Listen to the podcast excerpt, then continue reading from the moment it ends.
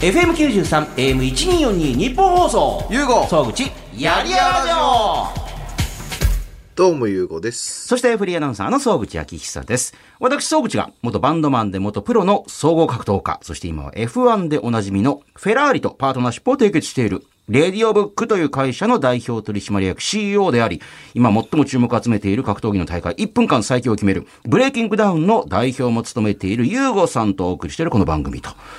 いや、F1 は今年も盛り上がっておりますけれども、ほう。ねえ。あの、フェラーリもち、まあ、調子いいながらも、やっぱりまだレッドブルも、ねえ。予選は早いってことは、フェラーリ、あの、力はあるんだろうけど、本戦になると、まあ、残念ながら1位取れなかったりとか、いろいろやってますけども、モナコに行くと、はい。先週おっしゃってましたよね。モナコグランプリに合わせて。はい、来週あ、、もう決定したんですね。はい、行きますね。来週というか、これは放送だ、日曜だ今週か。今週の水曜あたりかな。おー今、航空券、あの、チケットってどうなんですか、値段って？ああ、なんか、値段は知らないですけど、はいあの、席はすごくいっぱいですね。え、モナコの行き方って直行便ってあるんですか？いや、こん、あの、まあ、初めてなんで、わかんないですけど、ええあの普段は知らないですけど、うんうん今回はもう多分、えっ、と、ドーハ経由だと思いますよ。中東の。あの、ほら、前イタリア行ったりとかした時も、なんかやっぱウクライナ情勢とかおか、なんかあったりして、ヨーロッパがいつもとこう、航路が、うん。ワンクッション別のとこに行って、より長時間かかるみたいなのありましたもんね。はい、そうですね。あ、やっぱドーハ経由なんですよね。ううんーん。ああそこ空港すごくなんか面白いんで結構好きですけどね。ああ、時間潰したりもできるし、みたいな。はいあ悠々自適に。あ、なるほど。はい。それに向けての準備もしていると。はい。えうん 何の何の準備ですか？いや、わかんない。なんか準備があんのかなと思って。ああ、まあまあま向こうに向けていろ、なんかいろんなことするっていう。あ。あ仕事はそうですね。あの、はい、してますね。今回そのお仕事でモナコとイタリアか。レナセンスの件打ち合わせですね。うーん。それもしながら普段の仕事もしてるんですもんね、今ね。はい。変わらず忙しいね。ああ、はい。多分。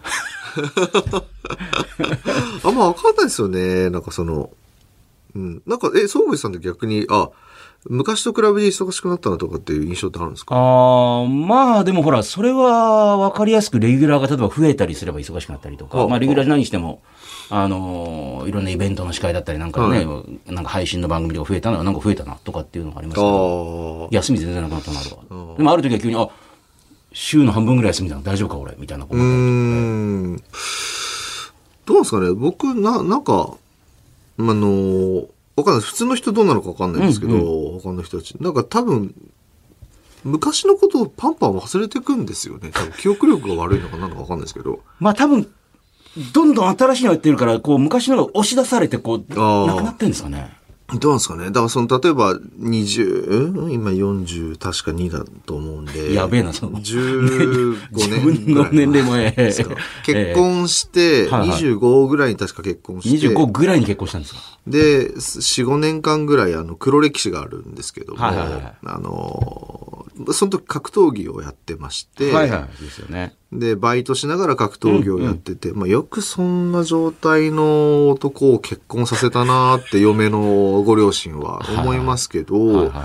そんな中でも、あの、練習サボってパチンコ屋に行くっていう、あの、なかなかロックな生き方をしてたんですね。まあ、ロックっていうと、ロック好きな人から、それロックじゃねえよとかって言われる可能性もありますけども。はい、もう A ちゃんもびっくりするぐらいのロックな生き方してたんですけへど、その時と今ってどっち忙しいですか？って言われてもは、わかんないんですよね。あ、まあ、その時もいろいろやることはあったわけですもんね。か格闘技のその練習もしなくちゃいけないし。まあ練習はサボってたんで、あとでもバイトしてたから朝5時とかに起きて、それ、毎日がこう、すごい速さで流れていきますよね。朝5そうです時起きて、バイトやって、はいまあ、その後に、まあ、あの、格闘技練習行くか、パチンコ行くかしたりとかして。朝7時から本当は夕方の4時までいなきゃいけないんですよ。でも僕2時に帰ってたんですよ。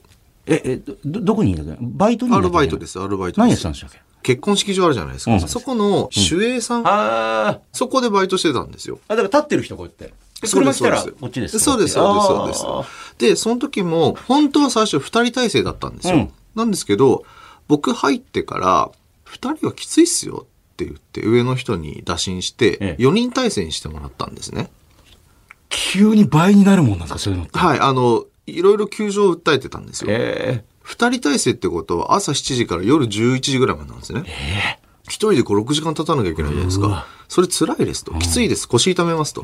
それちょっと厳しいと思うので、いろいろ昨今うるさいのでね、やめた方がいいと思うんですよね。ってことえを、正門って、おいら一番のトップも入ってくるんです、朝歩いて。ああ、そうでしょうね。なんで僕ももう、もう全部部長だなんだすっ飛ばして、ええただのバイトが一番トップにもう朝早くからそういう交渉してたんですよ。これ大変ですよ。これもう体壊したりしていや、やばいっすよ、これ、つって。で、ちょうどそこの館長が、格闘技やられてたんですね、昔、空手が何かを。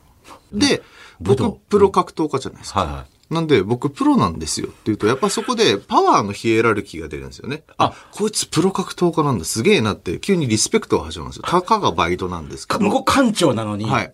そうすると僕の急に発言力が増すんですよ。やばいな、本当に。そういう小頭聞いてたわけですね、なんかね、こう。だから、あ、社会ってなるほど、男社、社会って男が多いじゃないですか。あの、会社とか、経営とか、あまあ未だにね未だに多いじゃないですかうんうんうん。男って、あの、生物学的上腕力強いやつにひれ伏すんですよ。基本。っていうことが、バイトの時に気づいて、あ、これ地位は向こうが絶対、絶対的に上なのに。上でも、あ、これ俺強えぞって見せていけば、あ、なるほどなるほど。割と、イージーゲームだなって。いやいや、それ向こうが、その館長が武道やってたからでしょ普通の人に急に腕力ちらつかせたら逆に危ないでしょいやいや、でも多分男って全員、やっぱなんか昔プロレス見てたとか、強さに憧れるじゃないですか。それは圧倒的な肉体の、こうね、力みたいに見せられたら、うわ、すっげえなと思いますよ、うんそれはね。そうなんですよ。だからええ、それをうまくブランディングすれば、あ、これ結構いろんなとこ意見通せるなってことに 25歳ぐらい気づいたんですよね。それ良くない圧力団体ですよね、それ。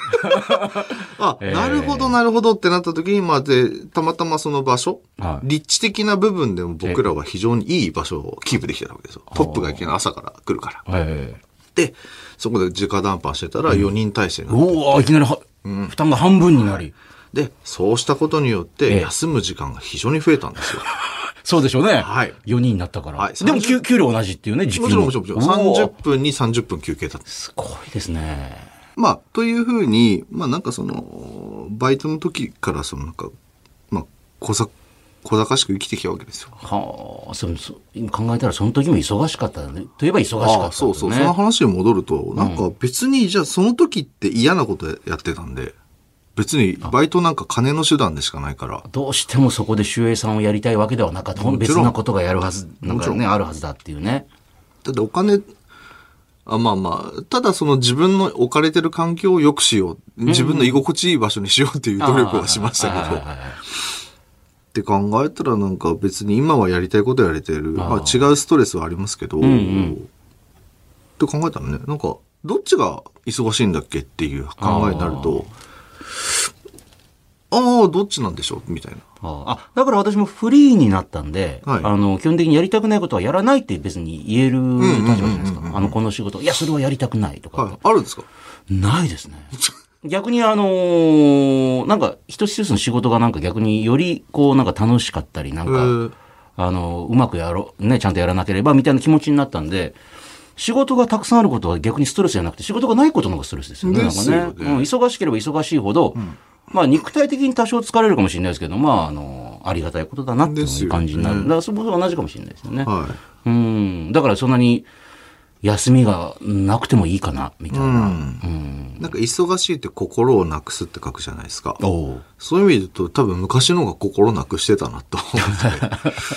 物理的にね、今おっしゃったように、時間は確かにこう、パパパっていろいろやったり、なんか10分刻みでこうだとかありますけど、まあなんか心なくしてるのどっちって言ったら多分、その十何年前の方が心なくしてたような気がするんで。ああ、だから自分のやりたいことをはいやって忙しいんじゃないから、うんうんうんなんか違うなーと思いながら。うん。だからね、あんまりなんか、意味が、まあ、ちょっと哲学的な話になっちゃうかもしれないですけど、なんかちょっと忙しいっていう単語で言うと、ちょっと僕は昔の方がもしかしたら忙しいのだったのかもしれません。していたはい、かかもしなっていうねれないかな。。えーちなみにモナコっていうのはひろゆきさんも来るんですよね？はい。お、じゃあまたこの番組でも電話つないだりとかもしもできるんだったら、ああ、そうですね、ぜひぜひ。ねはいぜひぜひってもう勝手に決めちゃいますけど。モナコでまた VIP 席とかを見て、うしゃひゃひゃひゃひゃゃとか多分なんか、あ、ひろゆきさん。ええビップたちの動向を見ながら、うっしゃっしゃっしゃっしゃっしゃっしゃっていうね。モナコサンダルできたら多分もう本当いや、に、来ると思いますよ、あの人は。イタリアのやっぱりフェラーリミュージアム以外では靴履かないっていう。あれあの時は靴履いてたんでしたっけ？あの人時あの発表会の時は靴履いてました。あ、本当ええ。だから、まあ言ったかもしれませんけど、その、レナセンスっていうね、ことを、まあ、あの、ユーゴさんが、まあひろゆきさんも言いましたけども、そこで発表して、フェラーリミュージアムでフェラーリの首脳たちを前にして、ね、あの、全世界に配信して、その時に最後に紹介されて、えーひろゆきさんが出てきた時に、えー見てた人の、あの、ツイッターとかの反応を見たら、ほとんどの人がひろゆきさんがこんなこと言ったとかじゃなくて、靴履いてんなっていう。へえ。サンダルじゃ靴履いてんなっていう。なんて、あ、やっぱり一応場所のこと考えてんだっていう。へえ。あの発表の時には靴履いてました。まあ、しかも、あのー足元以外の服も多分サンダルでは合わないようなちゃんとした格好してたから。うん、確かに確かに。ええだから今度はどうなるのかっていう。いや、多分サンダルで来ると思います。発表会じゃないですかモナコ。の王族とかいるところで。ええなるほどね。わかりました。えー謎すぎる男ゆうごさんへの質問などをメールで募集しております。あと、モナコにまた行くんで、なんかまたお土産買ってきてっていうね。ええ あの、日本に持って帰れるものを、あの、皆さんぜひ書いてください。こんなお土産くれとかね。番組メールアドレスはこちら。ゆうご総口やりやラジオ。番組のメールアドレスは yy.1242.com。yy.1242.com。yy はやりやらの略。1242は日本放送の AM の周波数です。あなたからのメール待ってます。ゆうごのトークルーム、気になる話。CEO を務めている会社、レディオブックで、スマホ周りのサービスから、格闘技の大会1分間再起を決めるブレイキングダウンの代表、会員制のパフェバーの経営、温泉の源泉の権利も買い取ったり、まあ、そんなユーゴさんが最近力を入れている事業、気になっていること、もの、人、サービスなんかを紹介していくのが、このユーゴのトークルーム気になる話なんですけども。えーあの代表を務めている格闘技大会、1分間最強を決めるブレイキングダウン第5回大会に向けた、えーオーディションのエントリーの受付が17日に終わりまして、はいどうでした？その今回のあの応募状況っていうのは。あ、僕まだ見てないです。あ、これからそ見るので。のか数だったりとか。ああ、数は結構、数は来てるっていうのは見てますけど、何名とかあ、まあまあまあまあ。細かくは見てないですね。じゃあ現段階では締め切ったんで、それをまずこう、荒選びみたいなのをそうですね。していて。オーディションに、まあ選考会、オーディションへの選考会か。なんかツイッターのオフィシャルのブレイキングダウンのツイッター見てても、一次選考をこちらでやらせていただいて、まあそれを通過した方とかにまあ連絡する可能性があるみたいなね。はい。ええそれなりの数いるでしょうからね。でしょうね。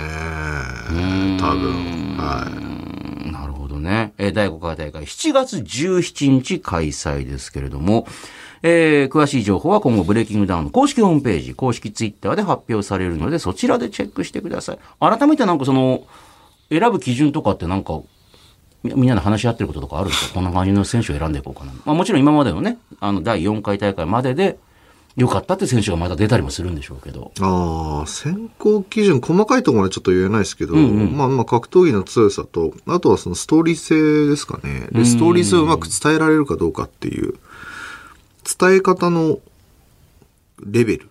ああ、はい。例えば前回大会の井原くんって、格闘技はもうかなりヘッポコだったんですけど、うんうん。あ、ななんですか？井原さんってどんな選手でした？あの、19歳の子で、オーディションの時でもその朝倉兄弟で何の臆することもなく、お前名前一回で覚えろよ、ああ、いたいたいた。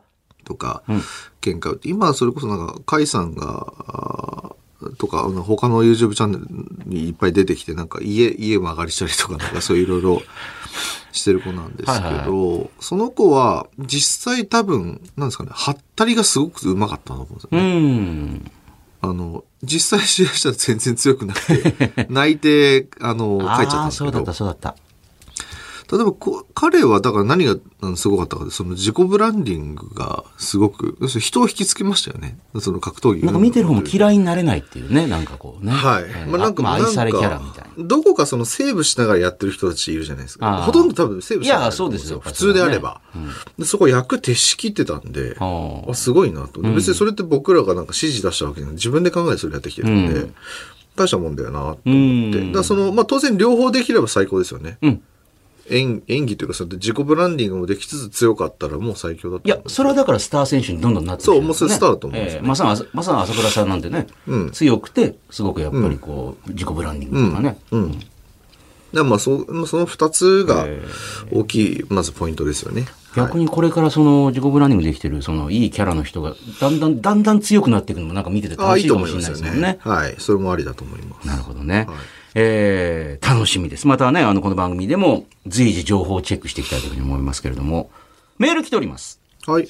茨城県水戸市のラジオネーム、ベースのヒデさん、ありがとうございますありがとう。ございます。バンドをやっていたというね、ユーゴさんに質問がありますと。はい。ステージ衣装、メイク、髪型などビジュアル要素はユーゴさん決めていたんですか？他のメンバーに任せていましたか？予想ではメンバー任せだったんではないかと思いますが。私は学生の頃バンドでライブハウスに出ていましたが、はいメイクはあまりせず、衣装はメンバーの友人、その演劇サークルにいた友人が協力してくれていました。ーステージにこうね、釣り物ができるような会場では全員で針と糸を持って布をつなぎ合わせる作業をして結構楽しかったなと思い出があります。えー、ゆうごさんがやっていたグループは衣装はどんな系統でしたか？髪の毛はスプレーで、えー立てていましたか？何か思い出話をぜひ聞かせてください。はい。えっと、ライブ、あの、バンド活動、オリジナルのバンド活動のことを指しているのであれば、ん。大学2年ぐらいの時に東京でバンドメンバーを見つけて、5人編成だったんですよね。どうやって見つけたんでしょうかえっ、とね、あれは、あれだいわゆる綿棒みたいなのね。えーあれです、あれだ、あの、楽器屋によく張り出されてたんですよ。楽器やスタジオとかにね、あのー、東方、ボーカル、えー以外全部募集みたいな。はいはいはいはい、そうです。え完全プロ志向とか書いてるやつ。はいはい。今もあんのかなそういうの。どうなんですかねなんか、あの、下ちぎってこう、電話番号をちぎるやつね。今ないんですかねそういうのね。今はまあネットで、うんネットでできますからね。まあ、でも、まあ、と言いながらも多分スタジオとかに貼るところはあるんじゃないですか。だって、だって、チラチラ見るじゃないですか、貼ってあるとね。はい。もう最近スタジオ行ってないからわかんないですけど、うですね昔ね、多分聞いてる人わからんかもしれないんですけど、スタジオに行ってそういうメンバー募集があったんですよ、たくさん。あのー、いわゆる楽器館みたいな、そうそう、あ、いや、音楽館だ。そう。うん東方こういうバンドですみたいな。例えそうば、あの、あの、それこそまさにハったり的なのあるじゃないですか、なんか。さっき言った、完全プロ志向です、もう。のあーそうですねええうんうんうんええプロを目指さない人は、あの、募集やめてください、みたいな、もう、なんかわかんないけど、とにかく強気みたいな感じの、いましたよね、なんかね。いました、いました。ええまあ、そういうのが張り出されてまして、そこで見つけて、ええで、僕、ボーカル志望だったんで、はいはい。で、あの、自分の音楽性とも合いそうだなと思って、でもそれってまずほら、スタジオにいる時とかになんかこう、行ってみたりして、あ、違うとか、いいね、とか。え、スタジオであんま見ないですよ。あそう見ない。その、まず、だって連絡先を貼ってる人がたまたまここにいたみたいなのはあんまないんで。しかも当時はみんなスマホとか持ってない時代に。持ってないですね。携帯はありましたけどね。あ、だから本当にあの、あ、PHS ね。まあでも携帯にも移行してたから、大大学の時は。はい。えーで、それで5人集めて。5人っていうか、もうそっちが4人いたんですよ、初めから。あギターボーカルいなかったあ、そう、ボーカルだけいなかったんですよ。だから僕、あ、ちょうどいいわと思って。で、いて、あじゃあ始めまして。で、まずはなんかリーダーのドラムの人と会って、ええ話してみて、はい僕こんな音楽好きです。僕らこういう音楽やってます。で、聞かせてもらってデモテープを。あ、はいはい。じゃあ、ボーカルなくて、まあ演奏の部分だけそうです、そうです。で、僕も僕で、あ僕こういうの、あの、あまあ、オリジナルまだ持ってなかったんで、あの、こういうのを、あり、あの、カラオケで歌ったやつあを出して、てはい。だおお互いいいっすねってなって、じゃあスタジオ入ってみましょうか、ええっていうふうな感じで始まったのが最初です。えで、その後、まあ、どういうバンドしたかっていうと、基本的には、えーっと、多分、あの、えーお客さん側からすると、えーっと、ラルクとシャムシェイド。をグレーで割った感じって言われてました。音楽性は。はい。、で、見た目の話で言うと、んえーっとね、それこそ別にそのバキ、なんだろう。え？ーっとね、あ、ごめんなさい。ばばバキバキにこう固めたりとかじゃなくて、いわゆるもう洗濯のりみたいなんで、ぐー。って、あの、初期の x ジャパンみたいな、X の時。はいはい。じゃなくて、だ、どこで言えばいいだろう。中期のはい。ラルクみたいな。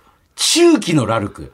あの、だから普通の格好してて、はい化粧もバリバリはしてないけど、まあ、あのー 例えば黒夢だったり、このラルクだったり、グレーもそうです。まあね、ルナシーもそうですけど、初期の頃って皆さんやっぱり、見た目も尖りまくってるそうから。そうそうそう。みんな黒服だったりとか、えーなんか女の子みたいなヒヤヒヤとかしてたじゃないですか。ドレスみたいなのを着て、で、あの、ダイブトゥーブルーぐらいのラルクです。あの、私服みたいな。感じえで、あの、まあ、ちょ、ちょっと綺麗な感じではあるけど、そこまで超ビジュアルって感じでもないみたいな、そういうでもちょっと、立ち位置ちょちょっと軽くこう塗ってるぐらいの。軽く、本当に軽く塗ってるそ。そんな感じでやってました。で、それ別に、あの、なんですよ。あんまり、あの、良くないかもしれないですけど、誰もその見た目のことに関してええ、各自勝手にや、やってる感じだったんですよ。でもそういう、まあ、いわゆるビジュアル系ってなんかみんなで統一感があるじゃないですか、バンドで。はいはい。見た目に。はいはいはい。ね。うん。だからほん、今だったらした、してたなと思いますだっ。てそのブランディングね。そうそうブランディングおのおの好きな服着たらバラバラになるじゃん、みたいな。そうそうそうそうそう。だからなんか、あのあ、でも、僕、だからその、ミスチルとか、はいはいえーっと、なんだろうかな、その衣装がみんなバラバラで、なんか、普通のお兄さんがやってますみたいなあ、それはにスピッツなんかもそうですよ。あ、そうそうそう。うんとかもに、惹かれなかった。あ、音楽は好きだったんですけど、自分たちがやるんだったら、やっぱその、うんと、じゃあ例えばなんですけど、はいはい。あこれ多分絶対批判食らうと思うんでなあれなんですけど、ミスチルって桜井さん以外な知らなくないですか、さあ、私とかは仕事とかでそれはもう。それは、ソークさん知らない人は怒られますよい。やそうですね。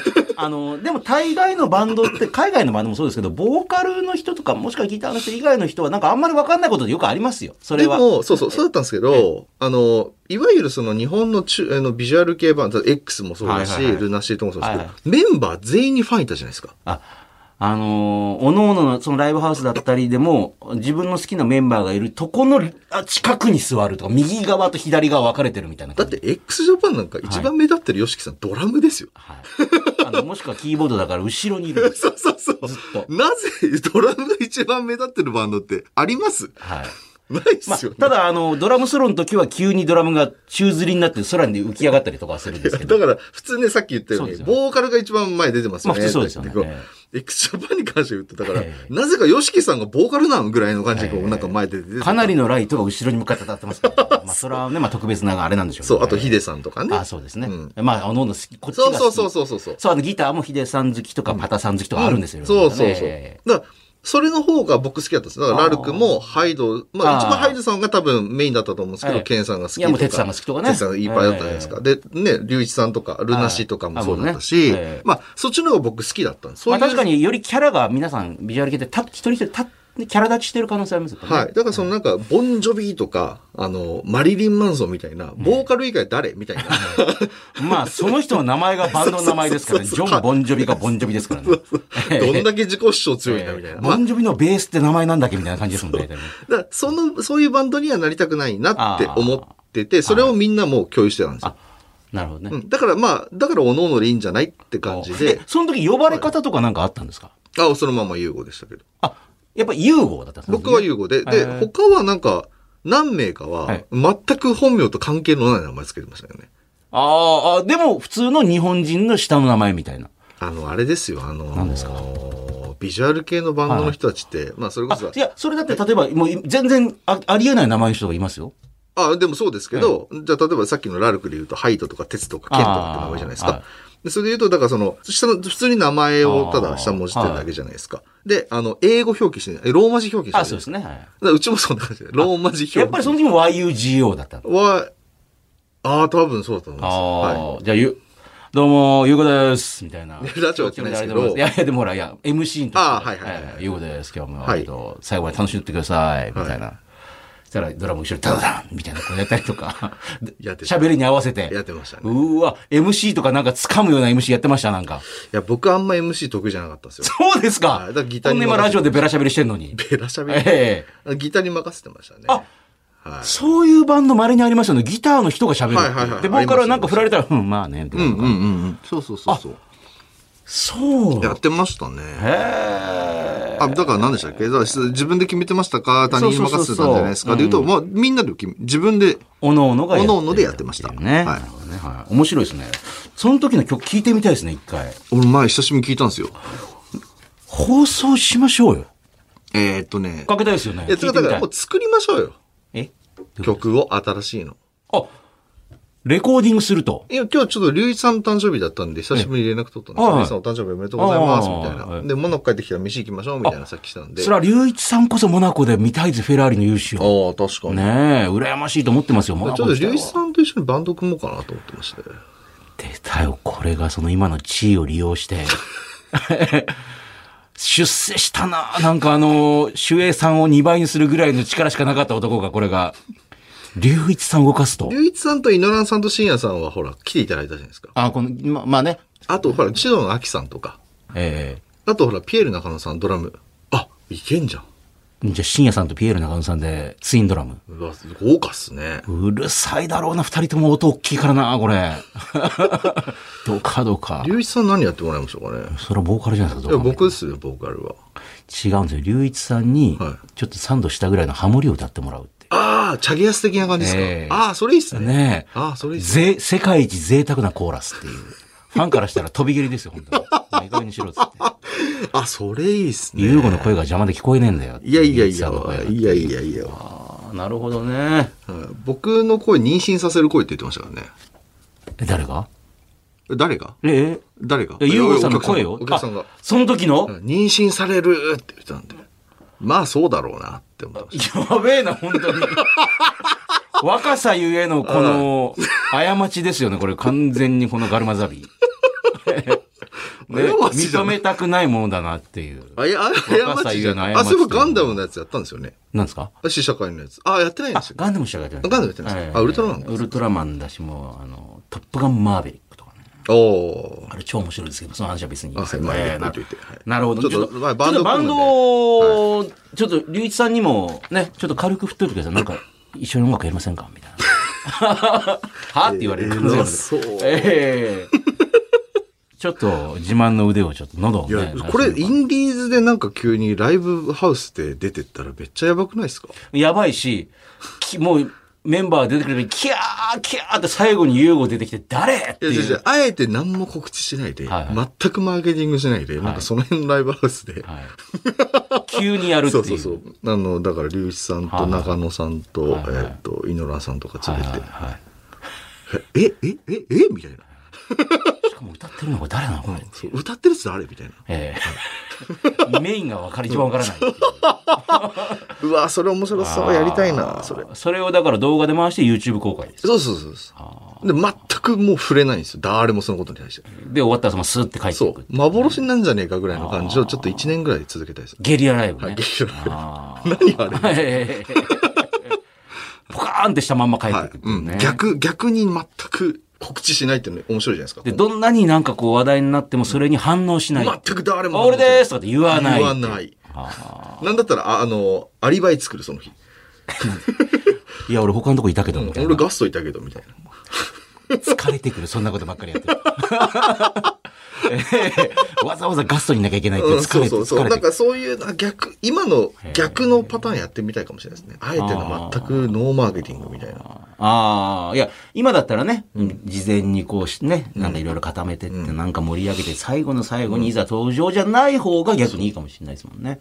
もう一番メール紹介させてくださ。はいい。栃木県のよしさん、ほい。ありが。とうございます質問ですが、レディオブックは、会社内で履く靴は自由ですかってすごい質問だな、これ。私の職場は、工場と事務所に分かれてるんですが、工場は決められたこの靴。えー事業所はナイキになる特に決まりはない。営業職は革靴と決まっています。私は営業のため革靴ですが、そろそろね、夏に近づいて足も蒸れてくるな。せめて内勤時間はサンダル OK 出ないかなと思っていたら、今年度から内勤時間のサンダル OK になりました。万歳とはいえ、工場に立ち入る際は決められた靴に。えーお得意様が来る場合に備えて、くね、机の下にも革靴準備しています。今も革靴で働いている皆さんの会社も自由になればいいのにと思いますが、例えば日本放送ではまた芸能事務所の方はどうしているんでしょうかふと疑問に思ったので質問してみます。毎週水曜更新のポッドキャスト楽しみにしております。ありがとうございますねまあ私今日サンダルですけどね。えっと、それって多分その、なんはか、会社の、あ やり方なんでしょうね。でも多分工場内とかはなんか多分靴とか決まったんじゃないと、はあ危ないとかね。例えばね。サンダルとかだともしも結ま、何かに結まずいたりしたら大変な事故になったりとかね。うん。ちなみにうちなんもないですあと衛生面とか。あ、何でもいいんですね。服装も別に何でもいい。はい別に決まったものも何でもない、なんもないです。はい。ああ。まあ、ラジオ局もないですよ、別にね。うん、特にね、決まった。まあ、ただ、あ、まあ、営業職の人は、大体、まあ、この番組担当の草川さんもそうですけど、スーツ着てますよね。まあ、それは多分ほら、スポンサーさんに会ったりとか、いろんな急に外回り行かなきゃいけないとかっていう時に、あのー自由な格好だと、ね、いちいち突っ込まれるのもめんどくさいみたいな。なるんで、もう決まったスーツみたいになってるんでしょうけどね。はい。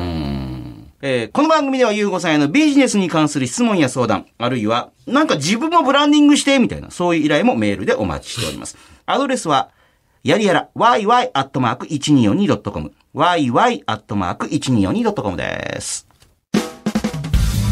ゆうご総口やりやラジオ。番組のメールアドレスは、yy、ね、やりやらの、yy.1242.com、yy.1242.com です。この番組は、私、総口が、元バンドマンで元プロの総合格闘家、元プロレスラー、そして今は F1 でおなじみのフェラーリとパートナーシップを締結している、レディオブックなる会社の代表取締役、CEO という謎すぎる男、ゆうごさんとお送りしています。さあ、続いては今週こちらのコーナー行きましょう。ゆうごさんならいくらで買いますか？えー収録終わりで練馬に会社を買いに行ったり、温泉の源泉の権利買ったりと、まあ、価値を見出せればお金を払うよというゆうごさん。そんなゆうごさんだったらこれにいくらまでなら出せるのかというお題を募集しているのがこのコーナーです。紹介しましょう。えー、横浜市神奈川区の26歳さすらいの負け犬さんありがとうございます。ブレイキングダウン出身で、ついに、まあ、プロデビュー、まあ、他の団体とか大きなところに出ることになったってことですかね。格闘家のトランクスの一番いい場所のスポンサー料、ゆうごさんなら1試合いくらまでなら出しますかとか。僕、トランクスのやつは払わないですね、僕は。あれはでもまあ、あの、それで宣伝しようというその人を応援しているよっていうことですよそうです、そうでねす。。多分、その、ああいうところのっけるスポンサーさんって本当に個人的に、いわゆる、まあ、あの、谷町ではないですけど、あの、頑張ってねっていう、いろいろあの、我々が、あの、バックアップするよっていう人たちです、多分ね。うん、だけなんで、僕は費用対効果考えたら出さないです。でもその人が、ゆうさん、お願いします、出してくださいよって、って言われたらどう、頼まれたらどうするんですか？うんと、トランクスに乗っけるっていうところだけでは払わないんで、なんかプラスアルファ、例えばなんかわかんないですけど、コラボするとか、ああ。なんかわかんないですけど。YouTube かなんかの企画をするとか。そうですね。トランクスの一番いい場所ってどこなんですか？どこなんですかね？お尻ですか？どこなんですかね？いや、ちょ、それすらわかんないまあよくお尻入ってますよね。お尻とかね。前後ろか前か。じゃないですか。前のこの多分一番前面のとこね。前面のこはいはいの、あの、いわゆる、まあ、デリケートゾーンのあたりにこうね。じゃないですかね。えーいや、わかんないですけど。レディオブックって書いてある。一回とあるんですよえ。付き合いで。あ、まあ、昔ある方の。はい。はい。プロの、プロの格闘家プロもちろんもちろんえーそれどこ入れたんですか？場所は。えー、どこだったっけ？なんかなんかこの、この辺り。このああ、太もあも太もものあたりになんか、それレディオブックって入れたんですか？いや、スマホの方だと思いああ、ます。そう入れて。はい。はい。でも、あれ見たからって、おおあそこにちょっとスマホ修理に行くかって。すごいならない、ならない、ならない。絶対ならないです。ああまあまあ。じゃあでも、まあいろいろあの、コラボとかもしますよってなったらいくらぐらいまでなら出してくれるええ難しいっすね。たまん、もうそもそもなんか、費用対効果じゃないから、そこ。まあ確かにね、これがあったからなんかこれぐらいリアクションありましたってあんまないかもしれないですよね。ええっ、と、ノープライスで。えいや、ただでなんか想像できないです。あんま僕、僕そこに多分払わないと思ああ。うんで。まあその人のことを応援するのは別に応援してももちろんね、応援するけど、そこでその、そこにお金を払わないかな。そこには払わないですかあね。ーだってフェラーリのやつだって別にあそこに乗っけるために別にお金払ってるわけじゃない F1 よね。のフェラーリのあのね、まさにレースに出る車体に、はい結構いいとこにバンってあの、レディブに R が入ってますけど、はいあれなんか本当はみんな乗っけたくてね、しょうがない。まあ、あの、多分余ってる場所もないようなところだと思うんですけど、もうこれ以上はみたいな。うん。でも、そこに乗っけるためにいくらなのかとかっていうね。うん。まあ、金額は言えないんですけど、でも僕、そただ、ただただあそこ乗っけませんからって言ったら突っぱねてたんで、まあ、そうそう最初、何回かお話ししてると思うんですけど、ただのスポンサーするの興味ないですって話を、もう相手にちゃんとは話話をしてるので、向こうからしたら普通にスポンサーになってよみたいな。日本のスポンサー1個なんか入れてみようかなっつってみたいな。はいはいはい。いや、普通はそれは嫌ですって話をして、うん、何々っつって。事業を一緒にさせていただけるのであればの中での話だったんで、だからそういうのが、その、わかんないです。話戻しますけど、その選手の方と、あなんかがある中で、あるんだったら、ありなんじゃないかなっていう、全部家庭の話でしかないのあで、なんとも言えないですよね。あ。でも今日のオープニングで話したトップの人になんかやっぱり、普通の人だったらなかなか言わないことをバンバン言うっていうのは、はいそのやっぱりフェラーリの、ね、上の人たちにもやっぱり、普通だったらまあ、乗っけてくださるのありがとうございます。で、済ませないっていうね。お普通だったら俺向こうが、え、何？って言われたら、いや、じゃあもう乗っけるだけでいいですとかってなる可能性もあるじゃないですか。だってここで、はいはいあの、向こうがはってなって、あの、話が流れたら嫌だなと思ったら、一歩下がって、じゃあまあ名前乗っけるだけでとりあえずいいですよとかって言ってしまいそうじゃん、大概。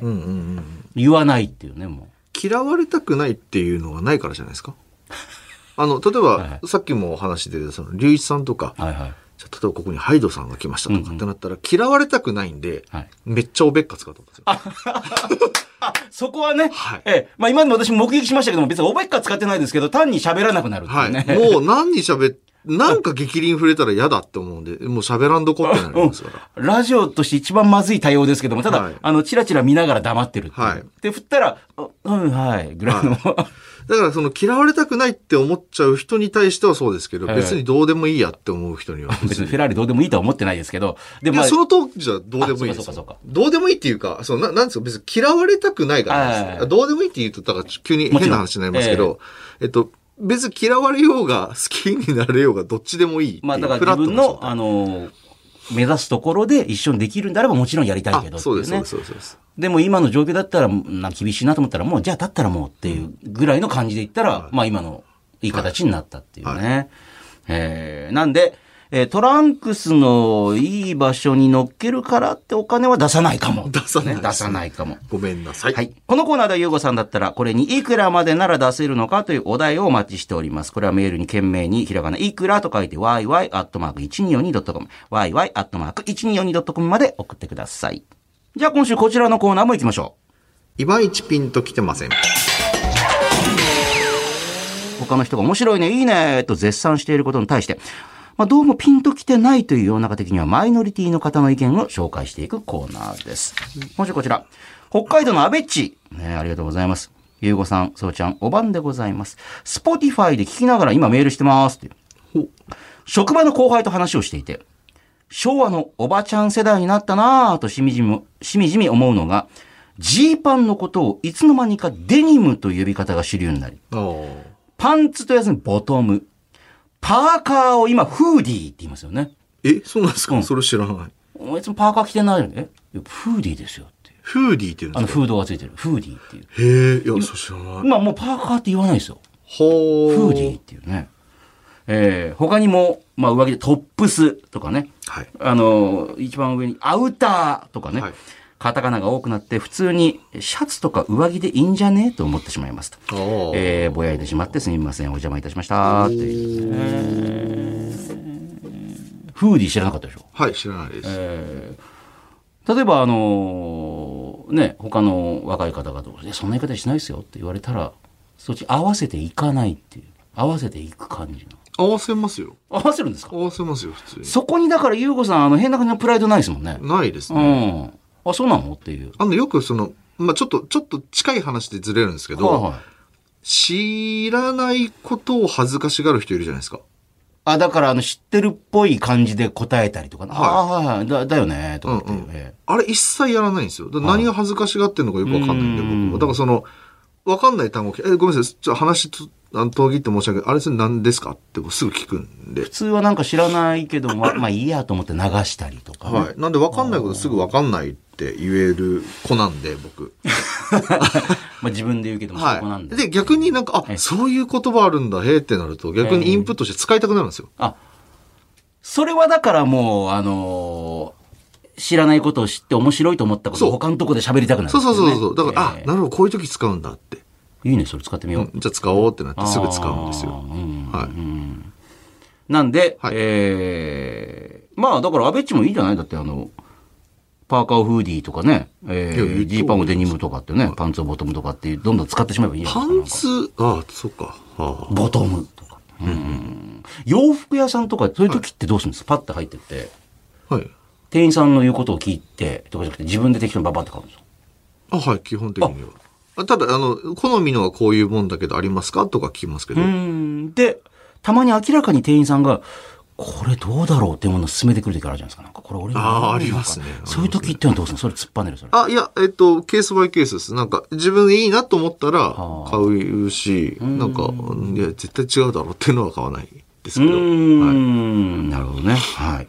えーこのコーナーでは世の中の主流派に対して背を向けているあなたが何がいいのかいまいちよくわからないことと、それに対してピンときていない理由を送ってきてください。メールは懸命にひらがな、いまいちと書いて、yy.1242.com、yy.1242.com までお願いします。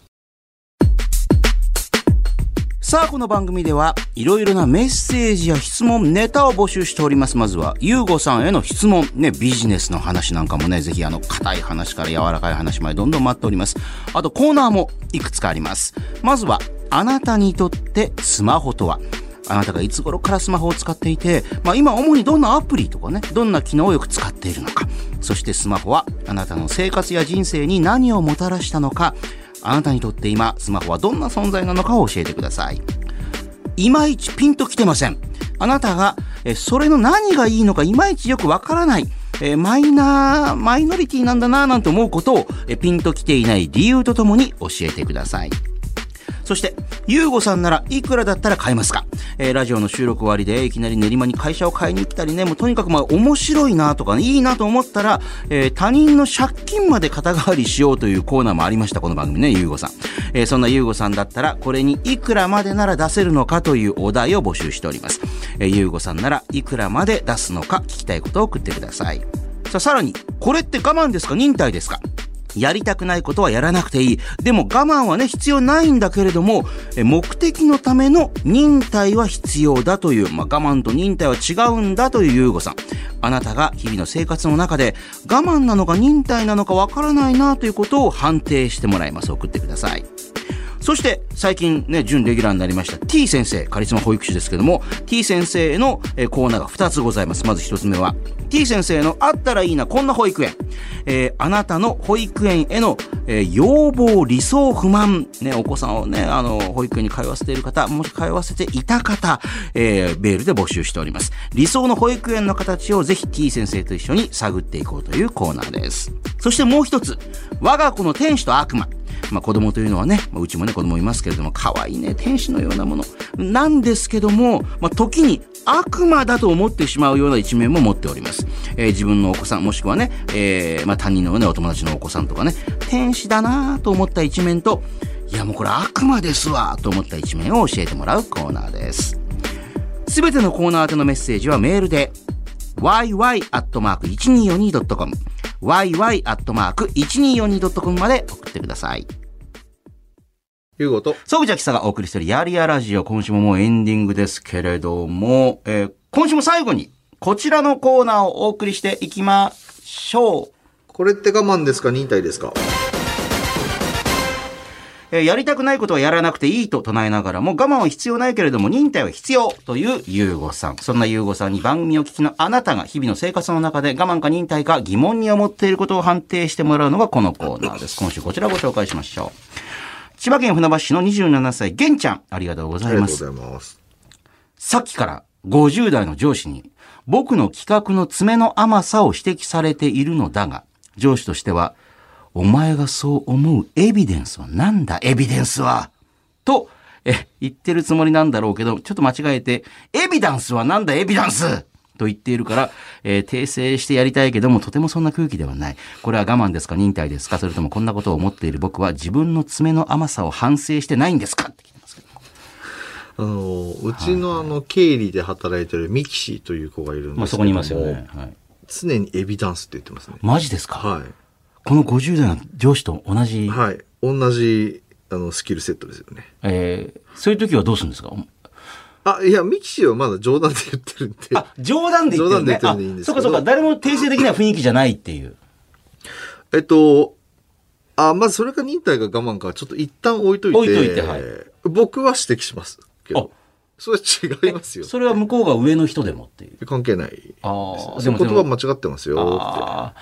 でもね、私もね、よくあるのが、その、まあ、打ち合わせとかしたりして、向こうの一番、その中でも偉い人とかが、いやー、これね、内容が重複しちゃうと思うんですけども、あーはいこれ、重複だなーと思うんですよね。えあれって、どっちでもいいんじゃないですか、うん重複と重複。なんですか？でも今ね、でも重複っていう人が増えてきたんで、はい。まあ言葉ってそうやって変わっていくもんなんで、はいはい。みんなが、あの、最初はまあ正しい読み方ではなくても、大多数の人がその言い方をすれば言葉ってそっちになっていくんで、まあもう重複でもいいんだろうなと思うけども、重複だよなと思いながらも、まあ言わないっていう。言わないと、多分その方は、あの、偉いから、いろんなところで重複って言って誰も言わないから重複のまんま言っちゃうと思うんですけど、まあでも、そこで、いやいや、これ重複ですよっては言わないな。別にそれが一番大事なところじゃなくて他のことだから大事なのはと思って。ほもう結構な人が重複っていうようになったから、もうまあもう重複でいいのか、なんて。うなるほど。うん。もう言わないですね、そういう時もね。なんか、その、なんか今、最近、こう、本来はこう呼ばなきゃいけないのに、こう呼ばれてきちゃってるよねってやつはもうなんか僕は指摘はしないですけど、まあまあまあ、そうも言うしな。例えば、あの、雰囲気ってみんな言うじゃあーねないですか。あれ本当は雰囲気ですそうなんですよね。もうそれも言わないですもん。ですよね。ええはい。多分そういう。雰囲気って言われても、まあまあまあまあまあまあまあまあまあ。まあ、総口さんはほら、あの、お言葉を使うあれらる職業じゃないですか。なんでそういうこと言うと口が回らない、待てない。だから、まあ、総口さんとかみたいな人が適当にされると、なんか、えってなるけど、あ、いわゆるラ抜き言葉ってやつですよね、なんか。なんですか、ラ抜き言葉って。あの、皆さん使う。いや、これ食べれるんですか？食べられるじゃなきゃおかしいんですけどもね。でも、いちいちそういうことはもう言いません。言いえません。、そうなんですか？ラがないと。いわゆるラ抜き、ラ抜き言葉って。食べられる？うん、だまあ、だあの、食べることができるっていうのを、はいあの、食べられるとかね。でもそれをみんなもう今は食べれますよねとかって言いますけど、本当は、それはラ抜き言葉と言って正しくないんだけども、でもそんなことをいちいち言わない言わない。もうみんな食べれると言っている。あ、そうだ。うちのはいミキシーと、あ、ごめんなさいまた出てきましたけども、はい。もう一人、はいうちのパフェバーの、はいあの、まあ、事業責任者やってるはいはい二人がいるんですけど、はいこの二人、うんあのー、ハキハキしてないんですよ。はい、で、発声練習させようと思って、田中大樹さん、元フジテレビの方に頼んで、あの、こいつら発声練習してもらっていいですかって。それ仕事として、はい。本当はだからそれ、5月26日に行う予定だったんですよ。ああ、あの、発声練習の会みたいな。はい。はきはき喋ることができるように。そうええだから25日に僕らちょっと海外行っちゃうんで、ちょっと今リスケさせるんですけど、ただこれから月に1回、あの、フジテレビ流の発声練習を、あの二人、あの二人っていうかその二人にさせます。